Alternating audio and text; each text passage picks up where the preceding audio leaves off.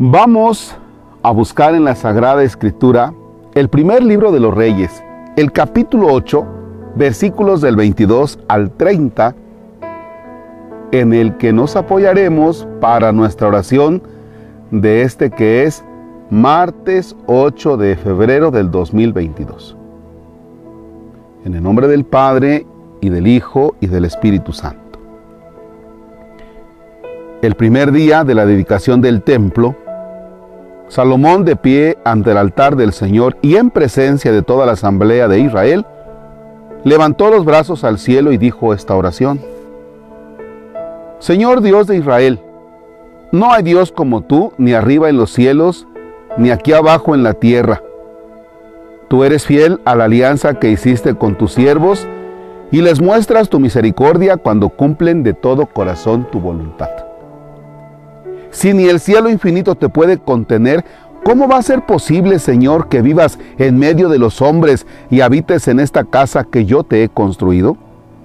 Pero ciertamente atenderás a la oración de tu siervo y a su plegaria, Señor Dios mío, y oirás el clamor y la oración que tu siervo hace hoy delante de ti. Que noche y día estén abiertos tus ojos sobre este templo, sobre este lugar del cual has dicho, yo estaré ahí. Escucha la oración que tu siervo te dirige en este sitio. Oye pues, Señor, la súplica de este siervo tuyo y de tu pueblo Israel. Cuando oren en este lugar, escúchalos desde el cielo, en donde tú tienes tu morada. Escúchanos y perdónanos. Palabra de Dios. Te alabamos, Señor. Bien, Fíjense la conciencia que tiene Salomón acerca de la grandeza de Dios. Porque dice, si ni el cielo infinito te puede contener, es decir, si tú habitas en el cielo y él y, no te puede encerrar en un determinado lugar, dice, ¿cómo va a ser posible que tú habites en este templo que yo te he construido y que vivas en medio de los hombres y habites en esta casa. Dice, creo que eso no es posible. Es una realidad. Es una realidad. Sin embargo, dice, sin embargo, atenderás a la oración de tu siervo y a su plegaria, Señor Dios mío, y oirás el clamor y la oración que tu siervo te dirige y que el pueblo también. Bien, efectivamente, algunos dicen en determinado momento, es que, es que yo no voy a la iglesia, no voy a determinado templo porque Dios está en todo lugar.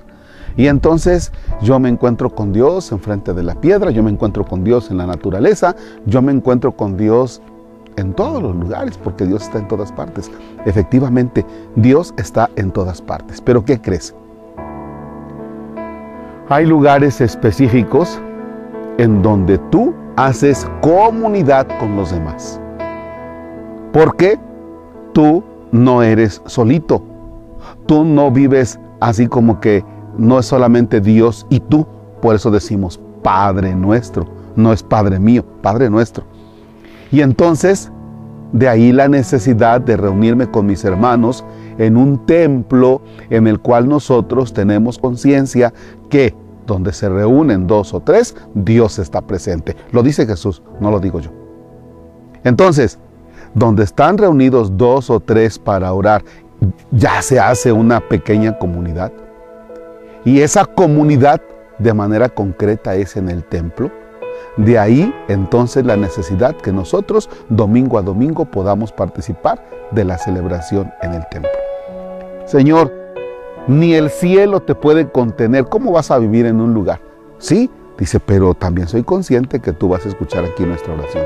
Nosotros tenemos que ser conscientes de que no es suficiente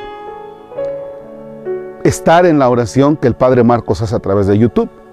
No es suficiente estar en la oración que el Padre Marcos da a través de Spotify. No, necesitamos nosotros reunirnos en el templo ese lugar donde se reúne la familia, la comunidad, el pueblo, para ese diálogo con Dios.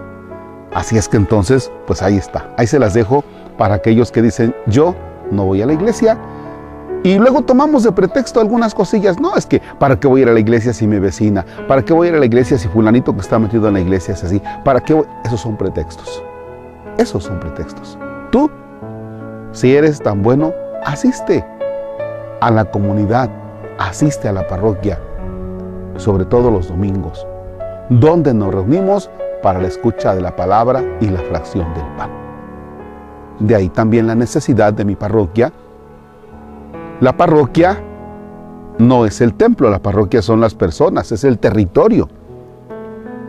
De ahí la necesidad de este territorio, de estas personas, de tener un lugar digno en donde reunirnos para celebrar la Eucaristía, los sacramentos que le dan vida y sentido a la historia de cada una de las personas.